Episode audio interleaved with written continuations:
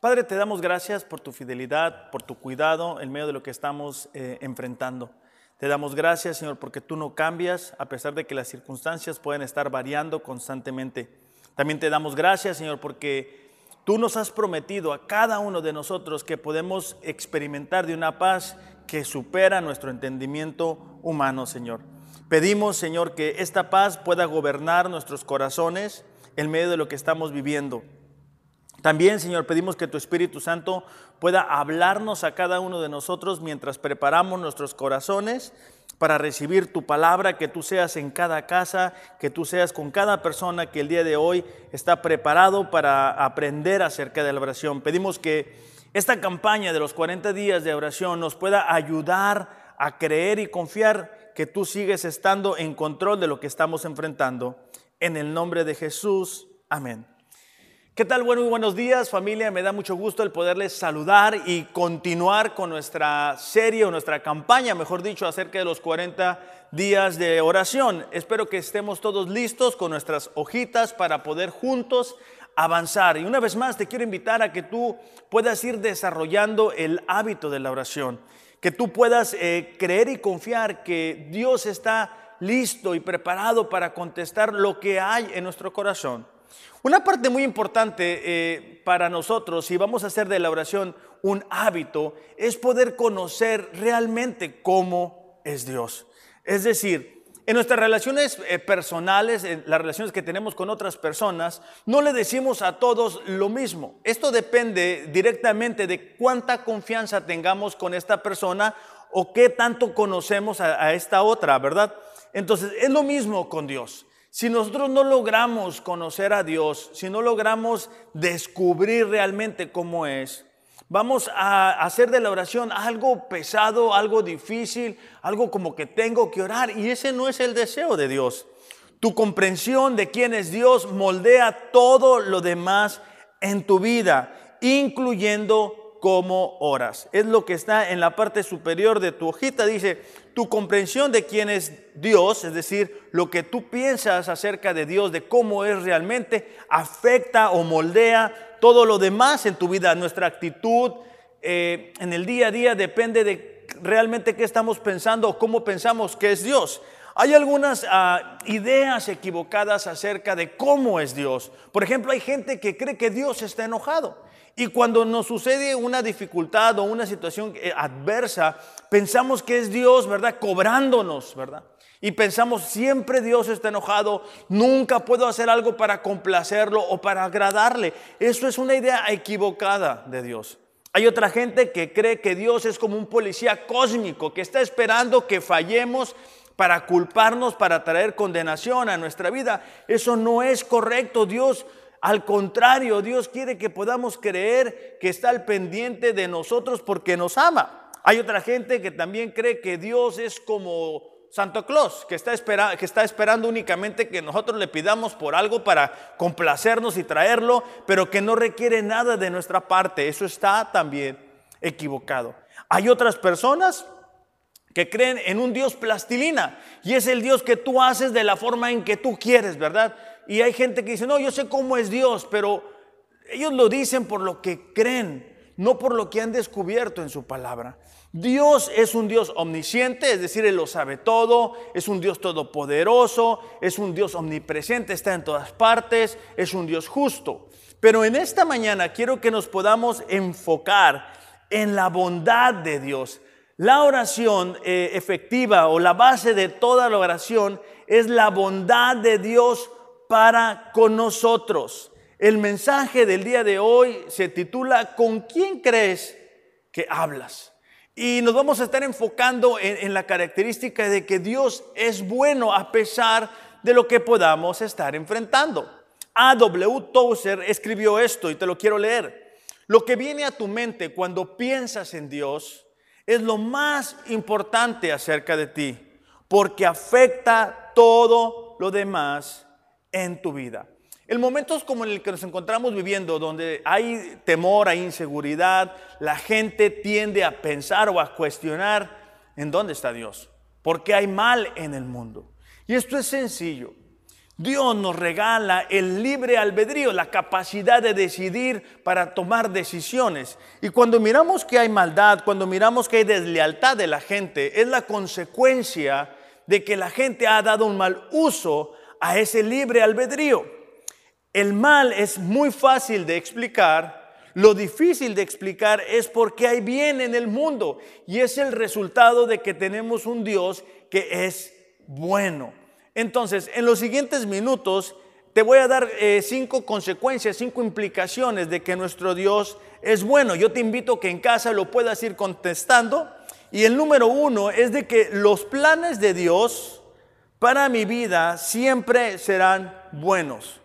Porque Dios siempre es bueno, los planes de Dios para mi vida siempre, no algunas veces, no cuando no hay problemas, siempre serán buenos.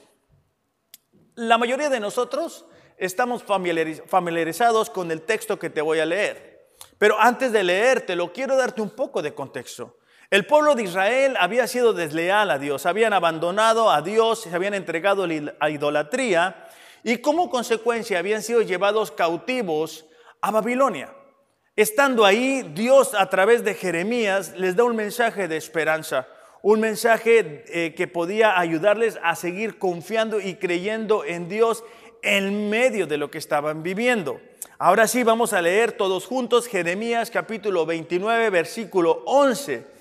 Dice así, porque yo sé muy bien los planes que tengo para ustedes. Quizá en el momento en el que nos encontramos viviendo, nosotros no sabemos cuáles son los planes de Dios para nuestras vidas, pero Dios sí lo sabe. Eh, dice planes de bienestar, subraya la palabra bienestar o circúlala, dice, y no de calamidad, a fin, dice, de darles un futuro y una esperanza, subraya la palabra esperanza. Entonces ustedes me invocarán y vendrán a suplicarme y yo los escucharé.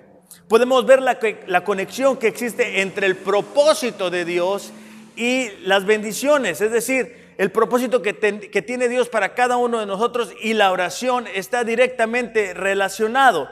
¿Por qué? Porque a pesar de que Dios tiene todas estas cosas para nosotros, a pesar de que Dios quiere traer la felicidad a nuestra vida, quiere traer el bienestar, quiere traer esperanza, nosotros necesitamos estar conectados con Dios, en comunicación con Dios. El ser humano tiende en momentos de dificultad o de adversidad dejar de orar, dejar de buscar a Dios, cuando es todo lo contrario. Dios estaba hablando a través de Jeremías y diciéndoles, cuando estén ahí, cuando están en esos momentos tan difíciles, ustedes necesitan buscarme porque yo continúo teniendo planes, promesas para ustedes. Entonces, si nosotros no logramos hacer de la oración un hábito, nos iremos alejando de las bendiciones que tiene Dios para nosotros. Es algo similar a lo que descubrió el salmista, el rey David, en el Salmo 31, versículo 19.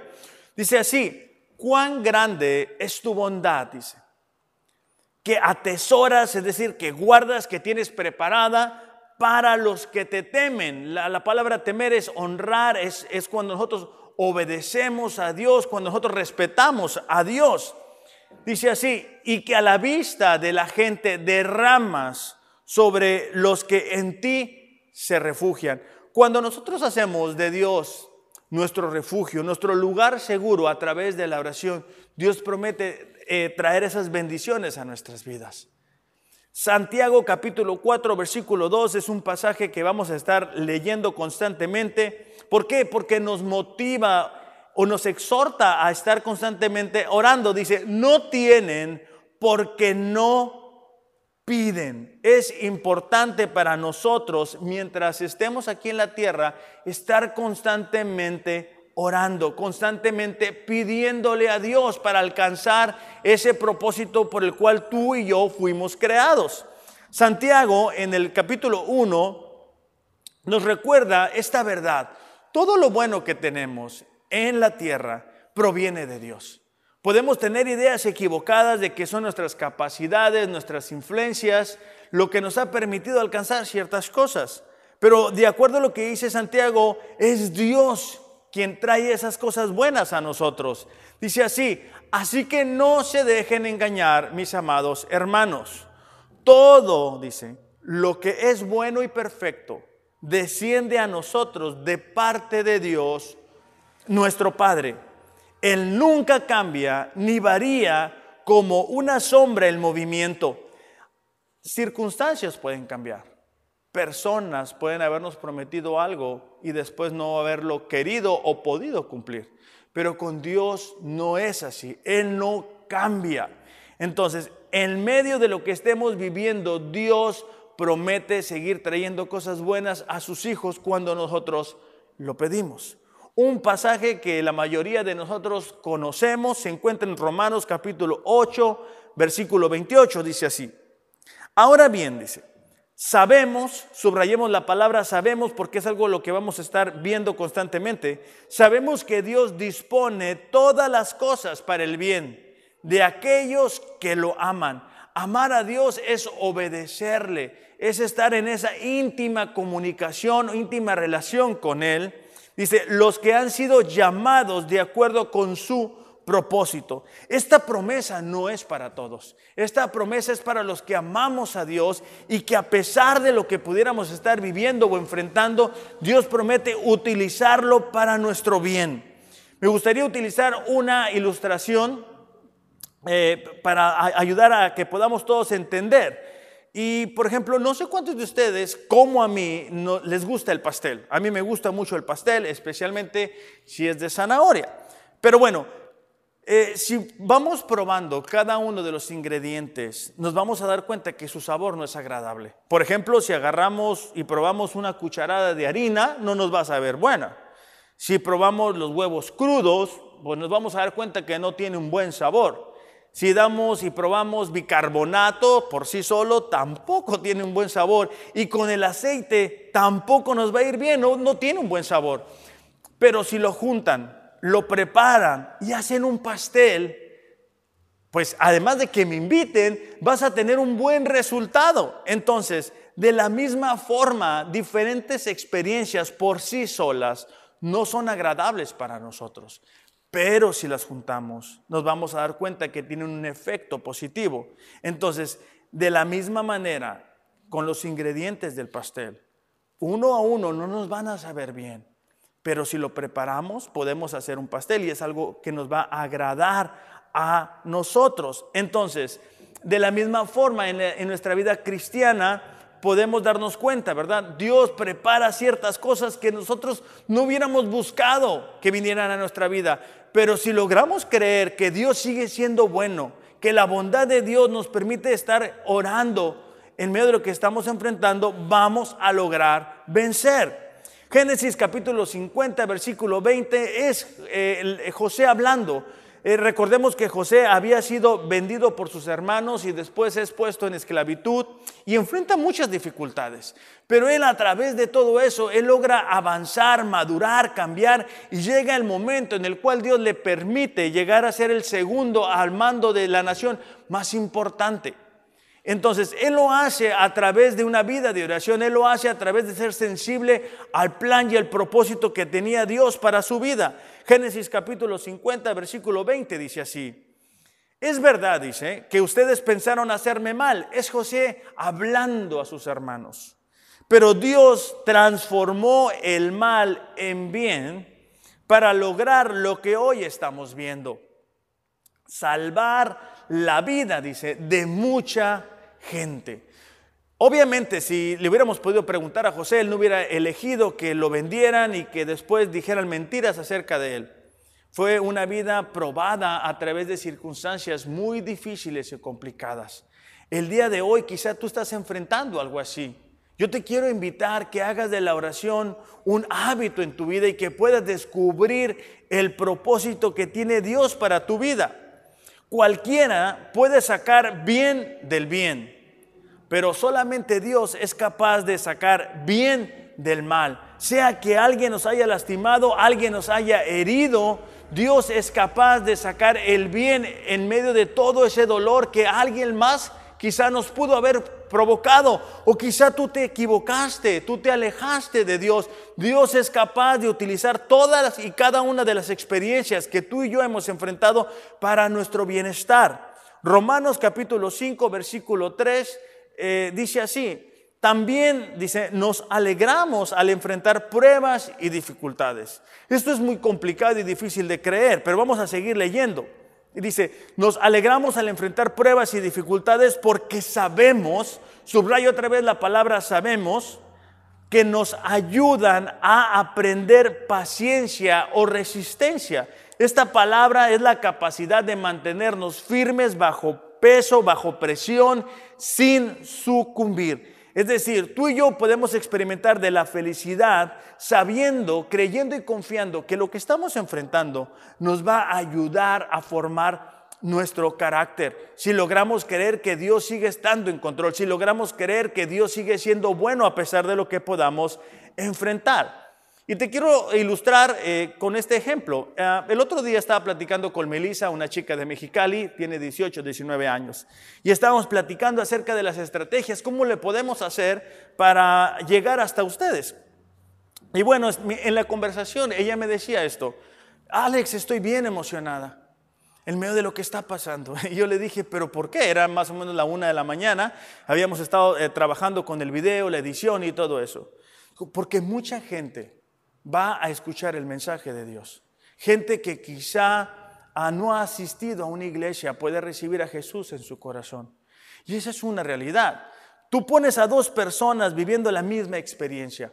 Uno va a lograr creer en Dios, va a lograr confiar en Él, va a lograr desarrollar el carácter. Dios está más preocupado, más interesado en formar el carácter de Cristo Jesús en nosotros que en nuestra comodidad. Y si únicamente nos enfocamos en las circunstancias, únicamente nos, fijamos en la adversidad, vamos a dejar de orar. Necesitamos creer que Dios sigue teniendo buenos planes para nosotros. Volviendo a la historia de José, Salmo 105, versículo 19, dice así, hasta que llegó el momento de cumplir sus sueños, el Señor puso a prueba el carácter de José. Entonces descubrimos una vez más que Dios está muy preocupado, muy interesado en formar en ti y en mí el carácter de Cristo Jesús. Bueno, la, segunda consecuencia de que Dios es bueno es que Dios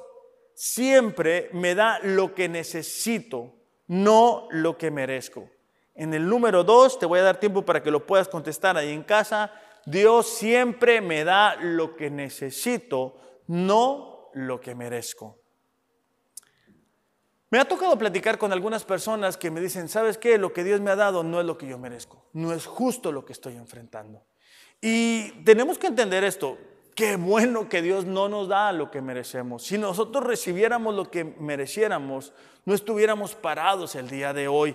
Necesitamos creer y confiar que Dios en su misericordia no nos permite recibir lo que realmente merecemos. Salmos 103, eh, versículo 10 y 12 dice así. No nos ha tratado, hablando de Dios, no nos ha tratado conforme o de acuerdo a nuestros pecados, ni nos paga según nuestras maldades. Tan lejos de nosotros hecho nuestras transgresiones, como lejos del oriente está el occidente.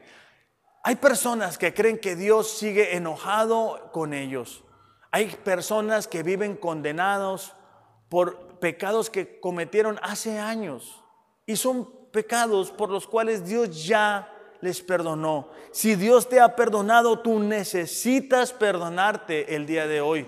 Dios nos da eh, su misericordia, Dios nos permite experimentar de, su de comunicación con Él, gracias a que Él no permite que recibamos lo que merecemos, sino que Él nos concede su amor. El rey David, hablando un poquito de esto, cometió varios errores en su vida. Sabemos que es un hombre catalogado como un hombre conforme al corazón de Dios, pero en un capítulo de su vida él cometió un error. Él tuvo relaciones, él eh, cometió adulterio con Betsabé. Pero él experimentó de la misericordia de Dios. Él no recibió lo que merecían sus acciones. Él recibió la misericordia de Dios. Salmos 51, versículo 1 y 2, este, dice así, hablando el rey David, dice así, ten compasión de mí, dice, oh Dios, debido a tu amor inagotable. Es un amor que no tiene fin. Ten compasión de mí, dice, oh Dios, lávame de toda maldad y límpiame de mi pecado. Hay algo que es importante para nosotros recordar. Dios te perdona no porque eres bueno. Dios te perdona porque Él es bueno. David estaba diciendo, Señor, ten misericordia de mí. Yo necesito de tu perdón. Yo necesito que tú me recibas. Y es algo que hace gran diferencia entre la gente y Dios. Muchas veces gente te dice, bueno, te perdono. Si nosotros hemos cometido una falta, si ellos te perdono, pero ponen distancia entre ellos y nosotros. El amor de Dios es tan grande que no únicamente nos perdona, sino que nos recibe de regreso. Es decir, Él no pone una distancia, Él no nos dice, sabes qué, aléjate de mí. Por el contrario, Él está listo, Él está preparado para abrazarnos a cada uno de nosotros. Hay gente que está viviendo con máscaras, gente que no quiere que las demás personas sepan realmente cómo piensan, cómo son. Y esas máscaras las utilizan porque les da miedo que realmente la gente sepa lo que piensan o lo que creen. Con Dios no necesitamos utilizar estas máscaras. Por el contrario, con Dios podemos ser tal y como somos. ¿Por qué? Porque Él nos da lo que necesitamos, no lo que merecemos. Salmos capítulo 27, versículos del 10 al 13, es una declaración muy, muy importante eh, del rey David. Dice así, aunque mi padre y mi madre me abandonen, dice, el Señor me mantendrá cerca. Mis enemigos me esperan. Sin embargo, dice, yo confío en que veré la bondad del Señor mientras estoy aquí en la tierra. Quizá hay personas que en, esta mañana tienen una relación difícil con sus padres. Quizá no recibieron un ejemplo amoroso de su padre o de su madre. El salmista está diciendo, aunque mi padre y mi madre me abandonen, yo puedo mantenerme confiado. Todos tenemos este, esas experiencias a veces difíciles y complicadas que nos hacen sentirnos confundidos. El salmista estaba diciendo, sabes que yo confío en Dios. Esa es la clave para ti y para mí. El seguir confiando en Dios, en que vamos a ver su bondad, su misericordia en la tierra. No creer que todo se acabó, no creer que Dios se ha cansado de nosotros, no llegar a pensar, creo que me he ido demasiado lejos. No necesitamos ir ante la presencia de Dios arrastrándonos o avergonzados o con sentimientos de culpa. El Señor conoce nuestro corazón, conoce nuestras dificultades. Hebreos capítulo 4, versículo 15 y 16 dice así, hablando de Jesús, dice, nuestro sumo sacerdote comprende, es decir, entiende, es sensible de nuestras debilidades, porque enfrentó todas y cada una de las pruebas que enfrentamos nosotros. Sin embargo, Él nunca pecó. Así que acerquémonos con toda confianza. Acerquémonos con toda confianza, dice, al trono de la gracia de nuestro Dios. Ahí recibimos su misericordia, su amor inagotable. Y encontramos la gracia que nos va a ayudar Ah, dice que nos ayudará cuando más la necesitemos. Jesús, al vivir en la tierra, comprende cómo tú y yo nos sentimos. Cuando alguien nos falla, cuando hemos experimentado dificultad, cuando hay cosas que quisiéramos que cambiaran. Pero a pesar de todo eso, tú y yo podemos y necesitamos seguir creyendo que Dios es bueno. Número tres, la, tercera consecuencia de que tenemos un Dios lleno de amor, que es bueno, es que Dios puso mi bien sobre su propio bien. Dios puso mi bien sobre su propio bien. A lo que me refiero con esto es de que ese es el corazón del Evangelio. Esta es una de las razones por las cuales podemos creer y confiar que la Biblia es real. Si tú lees cualquier cuento, cualquier libro, te vas a dar cuenta que comúnmente todos dan la vida por el rey, por la reina, por la princesa. La Biblia es el libro en el cual miramos que el rey da su vida por los siervos. Jesús vino a pagar una deuda que tú y yo teníamos con Dios. La consecuencia de nuestro pecado era vivir alejados de Dios, pero el amor de Dios era tan grande que vino a, vivir una vida perfecta, a morir en la cruz, el pago de tus pecados y mis pecados. ¿Por qué? Porque nuestro Dios es bueno. Juan capítulo 10, eh, versículo 14 y 15 dice así, es Jesús hablando. Dice, yo soy el buen pastor, conozco a mis ovejas y ellas me conocen a mí. Fíjate la siguiente parte, yo te invito a que la puedas subrayar, dice, y doy mi vida por las ovejas. Jesús estaba diciendo, yo amo tanto a las ovejas, eso somos tú y yo, que Él vino a morir por nosotros. Eso debe de darnos confianza y esperanza en medio de lo que estemos viviendo. Eso nos debe de ayudar a nosotros a poder creer que Dios está interesado en nuestras necesidades, en nuestras preocupaciones, en nuestros miedos.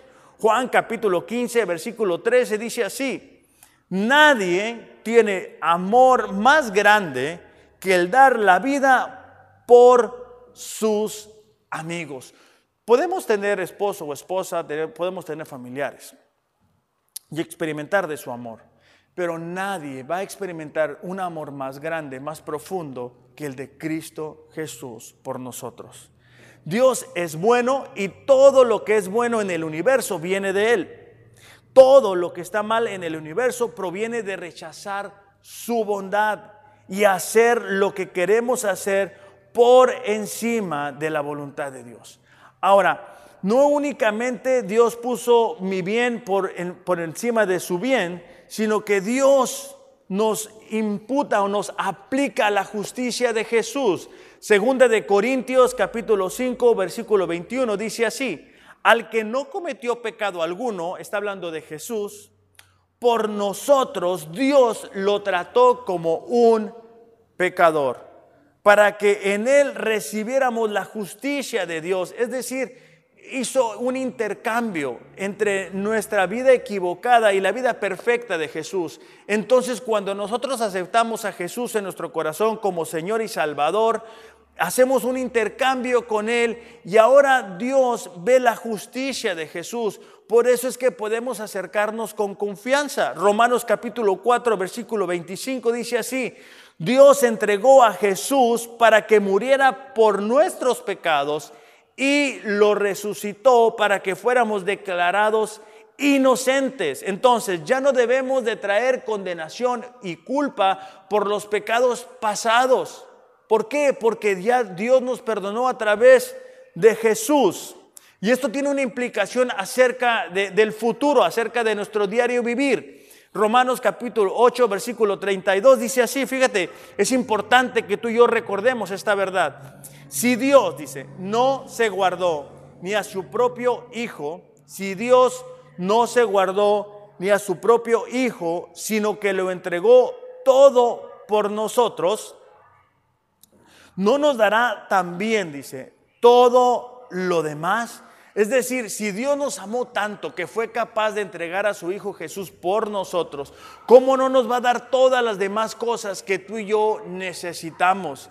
Si Él te amó lo suficiente como para morir por ti, Él te ama lo suficiente como para responder a tu oración. Y por eso es importante que tú y yo recordemos que Dios es bueno y que si fue capaz de entregar a su Hijo por nosotros, nos va a dar todas las demás cosas. Bueno, la, consecuencia número cuatro de que Dios es bueno es de que Dios no le dice sí a cada petición. La semana pasada hablábamos un poquito de esto. Muchas veces nos frustramos, nos desesperamos cuando Dios no nos responde sí a nuestra oración. Pero el tiempo y, y la distancia nos muestra que en muchas ocasiones, o en la mayoría, o en todas las ocasiones, fue mejor que Dios no nos dijera que sí. ¿Por qué? porque Dios conoce qué es lo mejor para nosotros. los pensamientos de Dios están muy por encima de, nosotros. Entonces, las respuestas de Dios a veces toman tiempo. ¿Por qué? Porque hay veces que la petición que estamos haciendo no es correcta y por eso Dios dice, no, no es algo bueno para ti. Hay veces que también, aunque la petición pueda ser correcta, el tiempo no es correcto, las circunstancias no se han acomodado de tal forma que Dios dice, ¿sabes qué? Tienes que ir un poco más despacio. Para esto necesitamos tener la madurez necesaria para poderlo aceptar. De ahí la importancia para, de, de seguir orando, ¿verdad? En esos momentos en los cuales Dios nos dice, ¿sabes qué? Tienes que esperar. Porque si no seguimos orando, no seremos sensibles a los pasos que Dios nos está pidiendo que tomemos. Otras razones por las cuales Dios a veces nos dice que no es porque no estamos preparados. Y nosotros estamos esperando que Dios nos conteste y Dios nos dice, ¿sabes qué? Eres tú el que tienes que estar preparado, eres tú el que tienes que cambiar, eres tú el que tienes que madurar, eres tú el que tienes que ser más constante. Quizá tú estás esperando que Dios te bendiga de una manera especial, pero eres tú el que tienes que seguir creyendo y confiando en Dios. Entonces, Muchas veces Dios nos dice, ¿sabes qué? Tienes que crecer. En otras ocasiones no lograremos entender, ¿verdad? El por qué Dios nos dijo no. Esperaremos hasta estar en la presencia de Dios y descubrir por qué nos dijo no. Pero tenemos que confiar en Él. Lucas capítulo 11, versículo 11 y 13 dice así, ustedes, los que son padres, si sus hijos les piden un pescado, ¿Les dan una serpiente en su lugar? ¿O si les piden un huevo, les dan un escorpión? Esto es obviamente una exageración, ¿verdad? Dice, claro que no.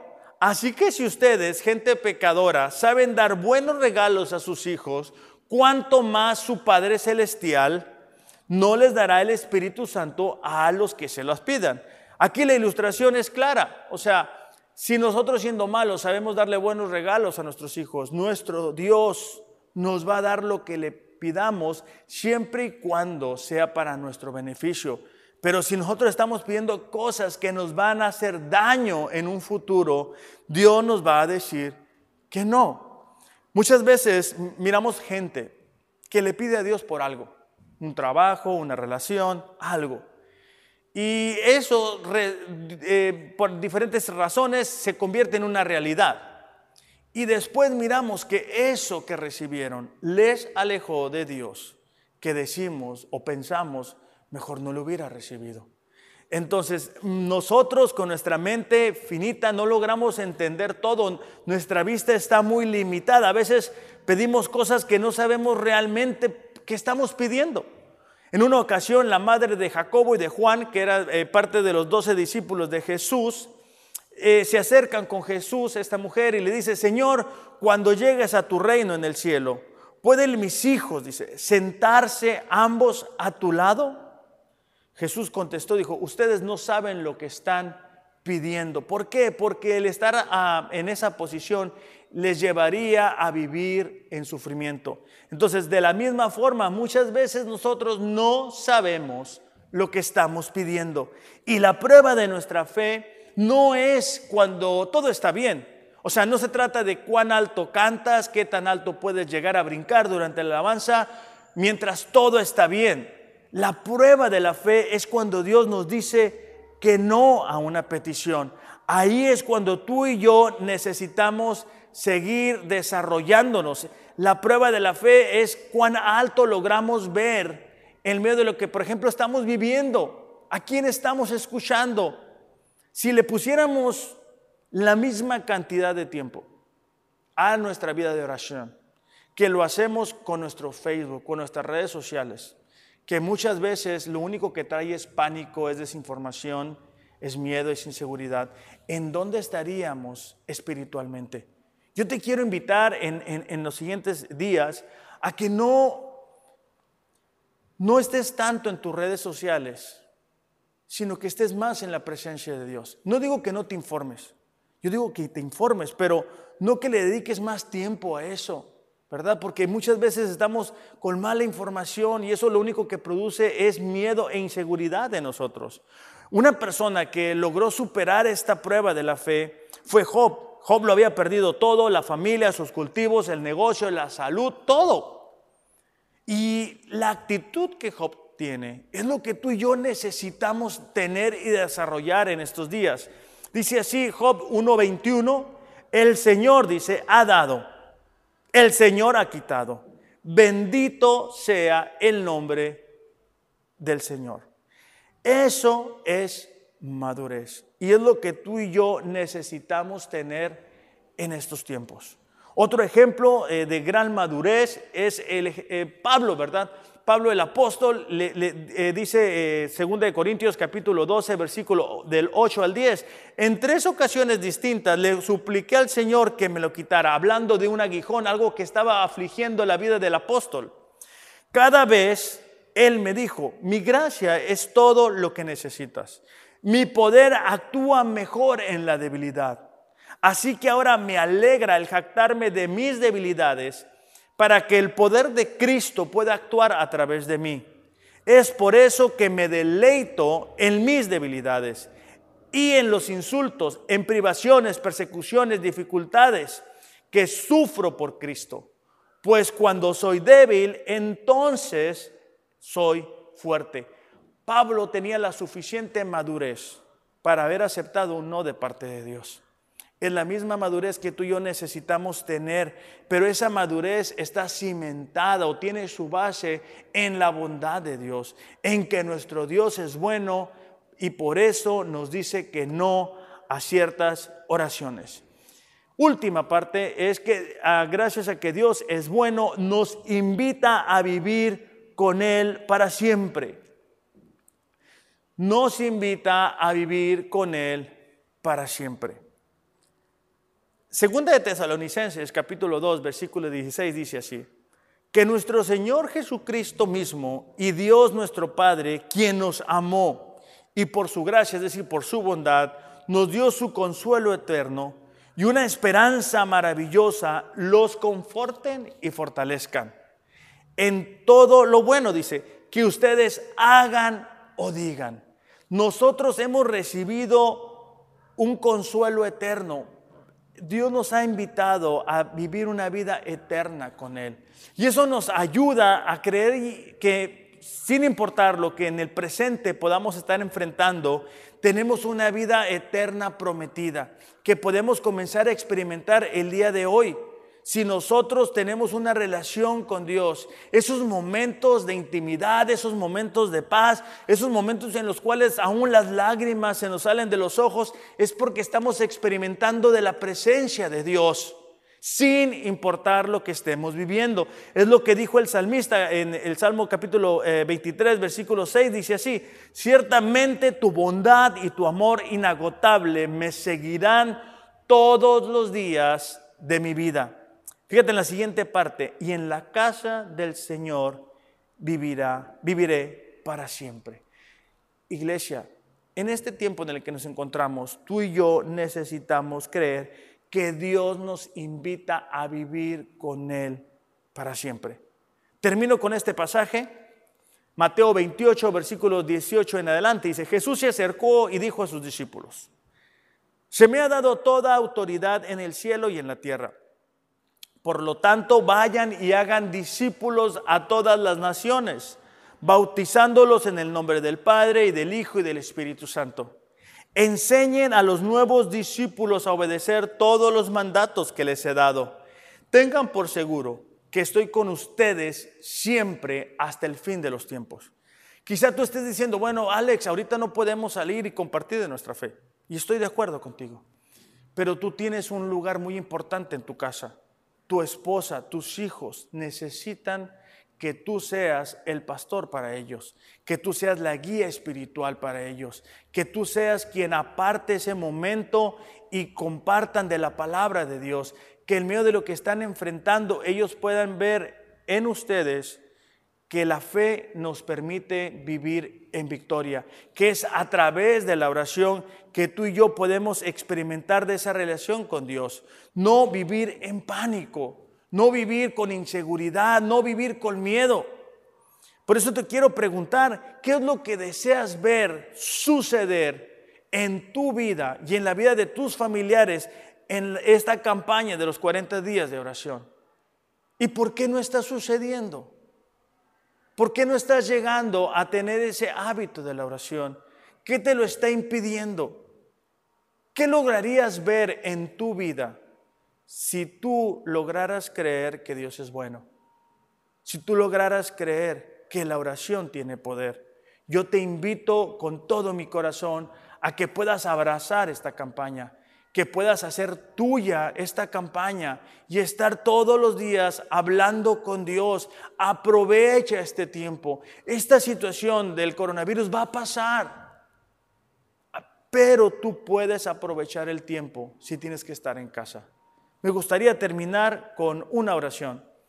Padre, te damos gracias en esta mañana por la oportunidad que nos das de estar aquí. Señor, gracias por la oración. Gracias porque tú eres bueno.